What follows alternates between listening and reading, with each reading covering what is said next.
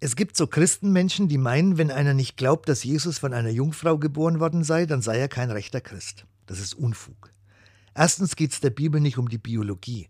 Die Verfasser der Evangelien hatten gewiss andere Sorgen als die Frage, ob denn Maria vor und während und nach der Geburt Jungfrau war.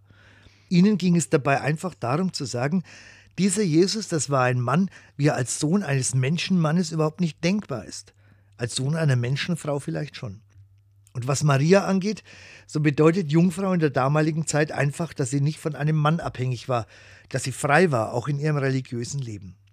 Damit wird weder Jesu Person noch sein Leben in irgendeiner Form angekratzt. Im Gegenteil, wenn dieser Mann, dieser wirkliche Jesus von Nazareth ganz wie wir auf die Welt gekommen ist, dann eröffnet das für uns ja auch die Möglichkeit, ihm wirklich nachzufolgen und zu werden wie er.